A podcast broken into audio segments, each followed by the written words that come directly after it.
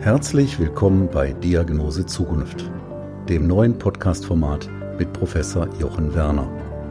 Professor Werner, ärztlicher Direktor der Universitätsmedizin Essen und visionärer Vordenker für das Thema Smart Hospital, ist Ihr Gastgeber und beantwortet alle Fragen rund um die Corona-Krise. Alleine und mit Fachexperten. Seien Sie dabei. Der Podcast mitten aus der größten Metropole Deutschlands. Noch näher dran? Geht nicht.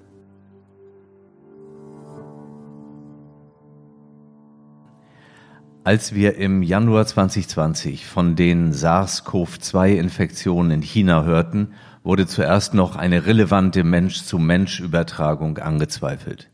Dass dies aber unproblematisch möglich ist, das begriff man dann doch recht schnell, konnten wir die Ausbreitung dieser Infektionskrankheit quasi am Monitor verfolgen. Sprach man bei Covid-19 zuerst von einem respiratorischen Infekt, den man immer wieder mit der Influenza verglich, und das habe ich auch selbst getan, so haben wir in den zurückliegenden vier Monaten einiges über Covid-19 dazulernen können, beginnend mit dem immer wieder festzustellenden Symptom Durchfall, der Beobachtung relevanter Gerinnungsstörungen bei fortgeschrittener Erkrankung sowie dem verstärkten Auftreten bestimmter Herz- und Gefäßerkrankungen, aber auch neurologischer Symptome. Zu Corona und Kardiologie hatte ich mich bereits im sechsten Podcast mit Professor Dr. Tino Schrassaff, unserem Kardiologen hier in Essen, ausgetauscht. In wenigen Minuten befassen wir uns intensiv mit dem Thema Corona und Gehirn. Heute ist Montag, der 20. April 2020. Mein Name ist Jochen Werner. Ich bin Vorstandsvorsitzender und ärztlicher Direktor der Universitätsmedizin Essen und bin absolut davon überzeugt, dass wir mit der Digitalisierung das Gesundheitswesen deutlich besser und vor allem menschlicher machen werden. Meine Gedanken hierzu erfahren Sie in diesem Podcast Diagnose Zukunft, aktuell noch mit dem Corona-Special, bald aber noch viel stärker auf die großen neuen Entwicklungen der Medizin fokussierend.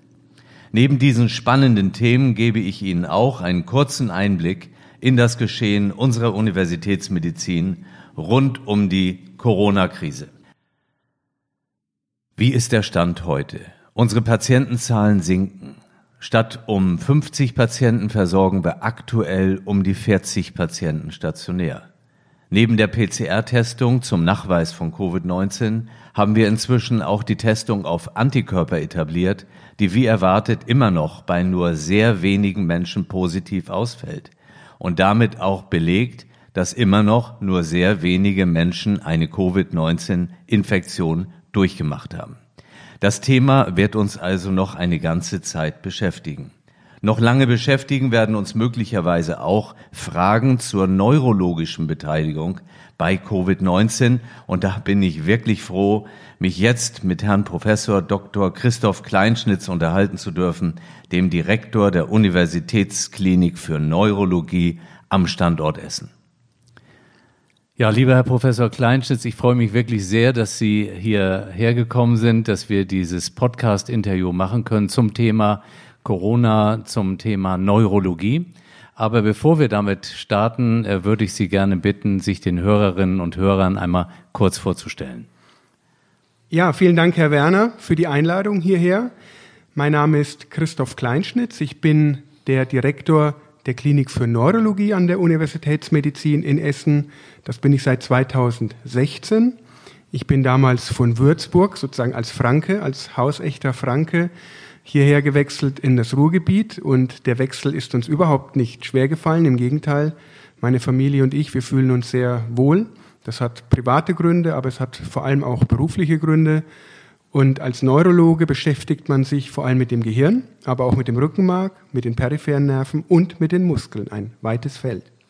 Ja, und das ist quasi schon die Überleitung. Wir sitzen jetzt hier im Corona-Special, aber letztendlich wollen wir natürlich ganz maßgeblich auch über die Neurologie sprechen. Und bevor wir auf die Corona- beziehungsweise Covid-Thematik kommen, möchte ich Sie befragen, wie sieht's eigentlich mit den ganzen anderen Patienten aus, die es ja, ja weiterhin genauso gibt? Ähm, spüren Sie, dass da weniger kommen oder wie haben Sie das in Ihrer Klinik beobachtet? Absolut ein ganz, ganz wichtiges Thema. Ja, wir beobachten sinkende Patientenzahlen im Moment. Das war zum einen gewollt, wenn es natürlich um elektive Patienten ging, also Patienten, bei denen man etwas warten konnte mit der Diagnostik oder Behandlung. Aber wo es besorgniserregend ist, sind die Schlaganfälle. Wir haben im März einen deutlichen Rückgang an Schlaganfällen hier in der zentralen Notaufnahme des UK Essen verzeichnet, bis zu 40 Prozent Rückgang. Und das macht uns Sorgen. Ähm, auch wenn es schon mehrfach gesagt wurde, aber ich glaube, es ist wirklich wichtig, auch Sie als Experte, sagen Sie doch mal, was spüren die Patienten typischerweise, wenn sie einen solchen Schlaganfall haben? Ja, ganz wichtig. Also Kennzeichen Nummer eins, von jetzt auf gleich. Die Symptome entstehen sofort. Bitte das immer im Hinterkopf behalten. Und die Hauptsymptome beim Schlaganfall sind die halbseitige Lähmung, man kann Arme und Beine nicht richtig bewegen, man hat Taubheitsgefühle oder Kribbeln in Armen und Beinen. Viele Patienten entwickeln eine Sprach- oder Sprechstörung, sie können sich nicht artikulieren, sie verstehen nicht, was man ihnen sagt, sie entwickeln plötzlichen Schwindel, eine Gangunsicherheit. Wenn eine Hirnblutung dahinter steckt, können einige Patienten auch ganz starke Kopfschmerzen sehr plötzlich entwickeln. Jetzt nehmen wir das an, da ist ein ja, ein Mann Mitte 50 ähm, und der ist äh, abends im Bett und plötzlich bekommt er Schwindel. Dann ist ja oft auch so eine Reaktion, dass man sagt, na, warten wir mal bis morgen früh, da ist es doch wahrscheinlich gut. Ähm, aber Sie raten, wenn das zu stark ist, dann doch ähm, ja, zum Notarzt. Unbedingt. Ich würde immer dazu raten, gerade wenn eben die Symptome sehr plötzlich einsetzen. Es stimmt, Schwindel im Prinzip als alleiniges Symptom kann viele Ursachen haben. Es kann einige harmlosere Ursachen haben. Aber es kann eben auch die eine schlimme Ursache, Schlaganfall im Kleinhirn beispielsweise haben. Und da hilft nur die sofortige Einweisung ins Krankenhaus. Ja, Sie haben sich mit Ihrer Klinik natürlich ganz maßgeblich bei uns daran beteiligt, auch Betten quasi frei zu stellen, die heute auch unbelegt sind, wo alles vorbereitet ist auf die, ja, wie auch immer äh, zu erwartende Welle an äh, Covid-Patienten. Aber ähm, trotzdem haben Sie ja auch, ich sag mal, andere Ideen entwickelt, wie Sie mit den äh, Patientinnen und Patienten kommunizieren können. Sagen Sie doch mal was dazu. Ja, da, für diese ähm, ähm, Möglichkeit haben wir ähm, sehr stark gearbeitet im Team in den letzten äh, Wochen, auch natürlich in enger äh, Abstimmung äh, mit dem Vorstand und der IT-Abteilung. Und ein wesentlicher Bestandteil dieser Alternativlösung ist nun die Videosprechstunde, die können wir unseren Patienten anbieten, im ambulanten Bereich vor allem, ganz wichtig, ich sage mal für Patienten mit Multiple Sklerose, die unter komplexen Immuntherapien stehen, aber auch für Patienten, die neuroonkologisch erkrankt sind, die Hirntumore haben und eine Chemotherapie brauchen. Diese Patienten kontaktieren wir nun sehr häufig über die Videosprechstunde in deren Rahmen man auch eine zumindest basale neurologische Untersuchung durchführen kann, Bilder und Vorbefunde besprechen kann. Und das funktioniert den Umständen entsprechend eigentlich erstaunlich gut. Und da sind wir sehr froh darüber, dass wir diese Möglichkeit jetzt haben. Und sind Sie zuversichtlich, dass das dann auch in Zukunft fortgeführt wird, wenn jetzt, ich sag mal, irgendwann der Normalbetrieb wieder zurückkehrt? Ein klares Ja. Ich glaube, dafür gibt es Bedarf. Ich sehe den Bedarf dieser Videosprechstunden vor allem in der Nachsorge, also Patienten, die wir das erste Mal diagnostiziert haben, eingestellt haben. Ich sage mal, ein Parkinson-Patient auf einen Hirnschrittmacher, was man heute machen kann, Epilepsie-Patienten, vielleicht Epilepsie chirurgisch behandelt oder mit antiepileptischen Medikamenten. Also wenn der erste Kontakt im Krankenhaus, sage ich mal, ähm, abgeschlossen ist, bietet die Videosprechstunde hervorragende Möglichkeiten, um diese Patienten dann nachzubetreuen. Stimmt die Medikation noch? Gibt es Nebenwirkungen? Brauchen sie Rezepte? Gibt es sonstige Besonderheiten im sozialen Umfeld? Da sehe ich die Stärke dieser Videosprechstunden in der Nachsorge. Bevor wir jetzt gleich zum Thema Covid und Neurologie kommen, habe ich noch eine Frage. Äh, haben Sie Rückmeldungen aus dem niedergelassenen Bereich, wie sich das dort momentan auch mit neurologischen Erkrankungen verhält? Absolut. Wir hatten erst am Montag ähm, mit den niedergelassenen Kolleginnen und Kollegen ein Webinar gehalten. Wir hatten uns kurz geschlossen, hier auch natürlich auf digitalem Weg. Und wir haben uns ein Meinungsbild von unseren Hauptzuweisern äh, hier eingeholt. Die Kolleginnen und Kollegen ähm, sind ebenso sehr in Not. Sie berichten, und das gab es eigentlich noch nie, über leere oder teilweise leere Praxen. Sie haben viele Themen, den Arbeitsschutz, die Mitarbeiter betreffen, den eigenen Schutz, Masken, Schutzausrüstung, alles das, was wir hier auch haben an Themen, betrifft diese Leute. Und wir stehen im sehr engen Kontakt äh, um die Versorgung der Patienten Hand in Hand weiter hier aufrechterhalten zu können. Ja, das ist durchaus eine wichtige Information und ich glaube einfach, wir können den Patienten nur raten, wenn Beschwerden sind, äh, trotzdem, es geht die Gesundheits-, die Krankheitswelt weiter und man muss dann zum Arzt gehen. Also nur die Hoffnung zu haben, es wird bestimmt in zwei, drei Wochen anders sein. Wenn man irgendwas verspürt, dann bitte zum Arzt gehen. Jetzt Thema Covid. Also ganz klar eine neuartige Lungenerkrankung. Ähm, aber in der Zwischenzeit gibt es Hinweise, es betrifft keineswegs nur die Lunge. Ähm, wir hatten schon ein Gespräch mit Professor Rassaf, unserem Kardiologen. Und ich glaube, das Gleiche werden wir jetzt hören, was ja die Neurologie, Gehirn, Rückenmark betrifft. Ja, völlig korrekt. Ähm, man wusste spannenderweise schon aus der ersten SARS-Pandemie in den 2000ern, dass das SARS-CoV-1-Virus Nervenzellen befallen kann, auch die Muskulatur und wahrscheinlich auch periphere Nervenzellen befallen kann. Da gab es viele Berichte in der Literatur über diese Vorgänge. Und da äh, diese beiden Viren, SARS-CoV-1 und jetzt SARS-CoV-2, wahrscheinlich ähnlicher sind, ähm, ähm, als man initial vielleicht geglaubt hatte, lag es nahe, dass wir auch hier Krankheiten sehen werden, neurologische Krankheiten sehen werden, die durch SARS-CoV-2 mit ausgelöst werden. Und da gibt es schon erste Publikationen aus China, dem Wuhan-Kollektiv, ganz äh, vor kurzem erst erschienen, vor einigen Tagen. Und die chinesischen Kollegen dort haben in ihrem Kollektiv aus etwa 250 ähm, Covid-Patienten gefunden, dass äh, ungefähr 37 Prozent dieser Patienten neurologische Symptome hatten bei den schwer Betroffenen, die auf der Intensivstation lagen, sogar knapp 50 Prozent, also eine sehr hohe Zahl. Was sind das für neurologische Symptome? Genau, das ist jetzt natürlich wichtig zu unterscheiden. Das geht zum einen von, ich möchte mal sagen, relativ unspezifischen neurologischen Symptomen, die man immer im Rahmen von viralen Infekten entwickeln kann. Ich sage mal Schwindelgefühle, Kopfschmerz oder ein, äh, eine gewisse Bewusstseinstrübung. Dann aber wiederum wurden sehr spezifische Symptome berichtet, nämlich Schlaganfälle getriggert durch Covid-19. Wir hatten epileptische Anfälle gesehen. Wir hatten Hirnhaut- und Gehirnentzündungen berichtet bekommen von den Kollegen aus China. Und wir hatten Entzündungen der Muskulatur und der Nerven berichtet bekommen, die wahrscheinlich wiederum darauf zurückzuführen war, dass die Gefäße entzündet waren, eine Vaskulitis ausgelöst durch das Virus. Eine weitere spannende Beobachtung in Bezug auf SARS-CoV-2 und Neurologie ist die, dass viele der Patienten über Geruchs- und Geschmacksstörungen berichtet haben, und zwar offensichtlich schon zu einer sehr frühen Phase der Erkrankung. Und nun ist es so, Geruch und Geschmack sind Empfindungen, die natürlich von Nervenzellen, von Nervenbahnen ähm, vermittelt werden.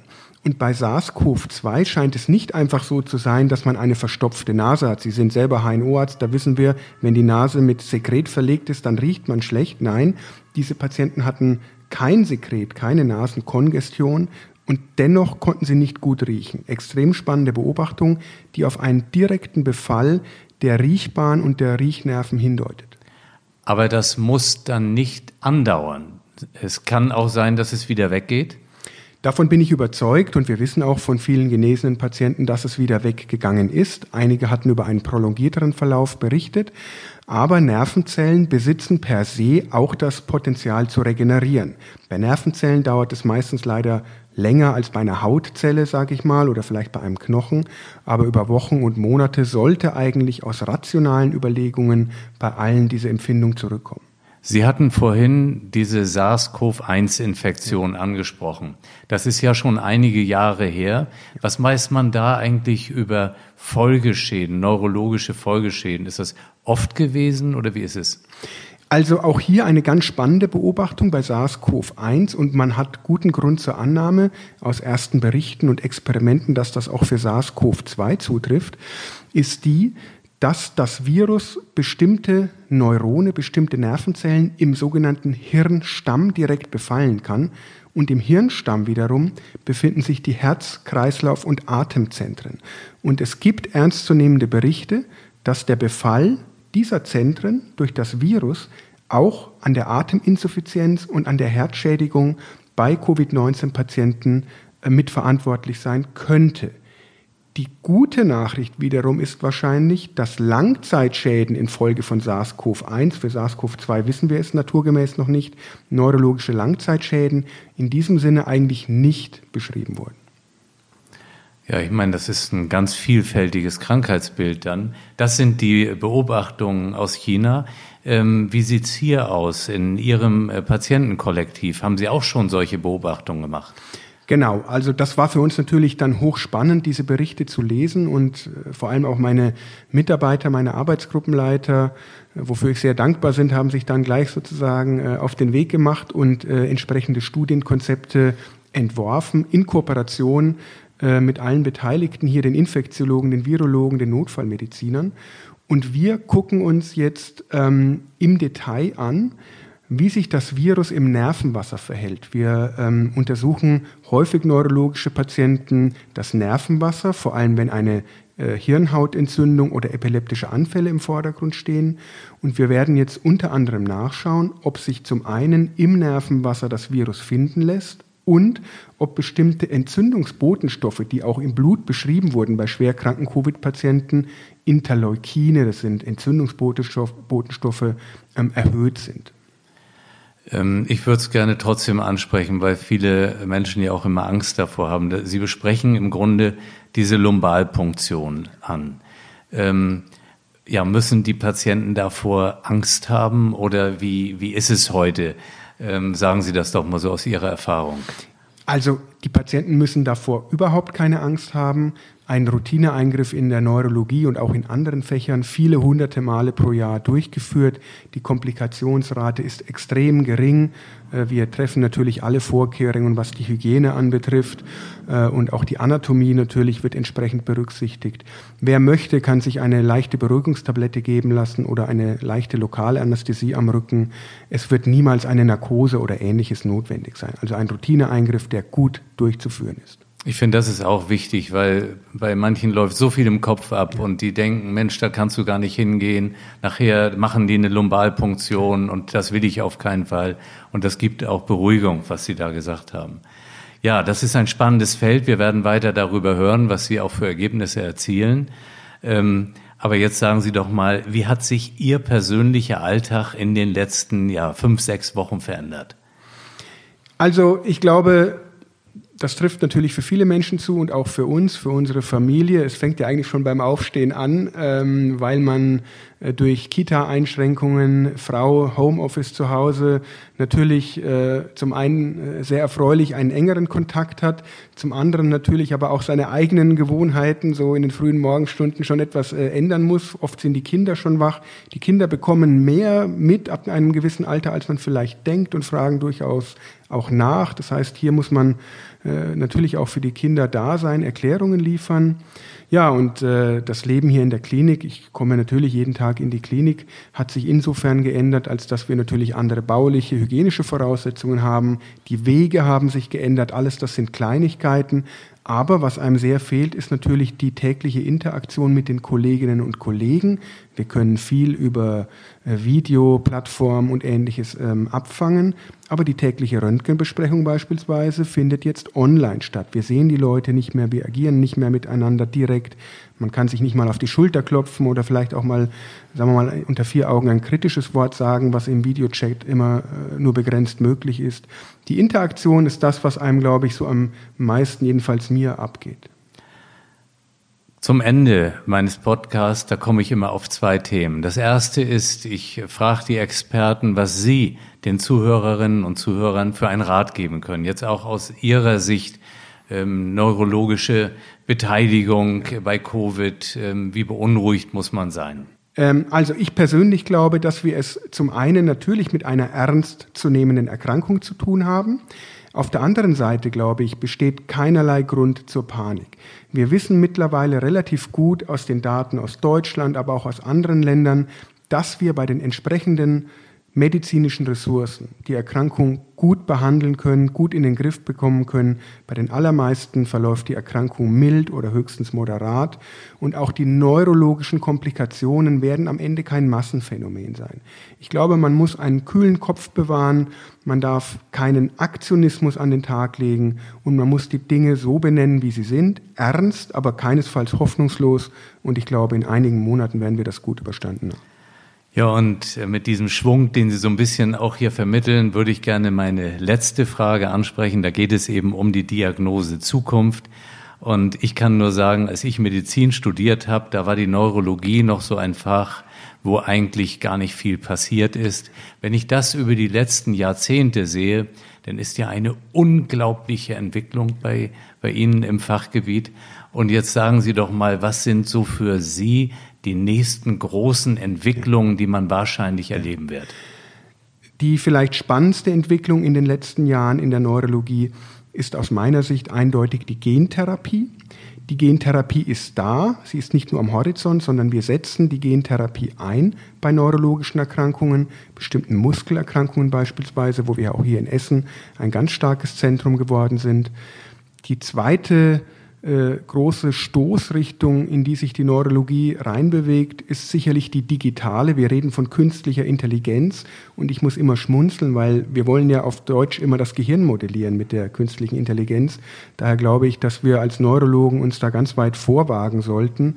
Und hier haben wir viele Projekte gestartet, äh, zusammen mit unseren Kollegen aus der Radiologie und anderen Fachabteilungen, wo wir auch am Ende verstehen werden, wie neuronale Netzwerke im Gehirn funktionieren, wie beispielsweise Entscheidungen getroffen werden, auf welcher Grundlage, wie vielleicht Emotionen entstehen und wie wir diese Dinge dann auch wiederum in echte klinische Anwendung bringen können, nicht nur akademisch bleiben. Lieber Kleinstitz, ganz, ganz vielen Dank. Ich hoffe, dass wir uns noch oft hier treffen werden und dann auch so ein bisschen teilhaben können an diesen spannenden neuen Themen jetzt neben äh, Corona. Infektion. Äh, nochmals ganz herzlichen Dank. Vielen Dank. Bleiben oder werden Sie rasch gesund? Wir füreinander und Chance Corona sind meine beiden Hashtags zur Verabschiedung. Ihnen und Ihren Lieben alles Gute, Ihr Jochen Werner.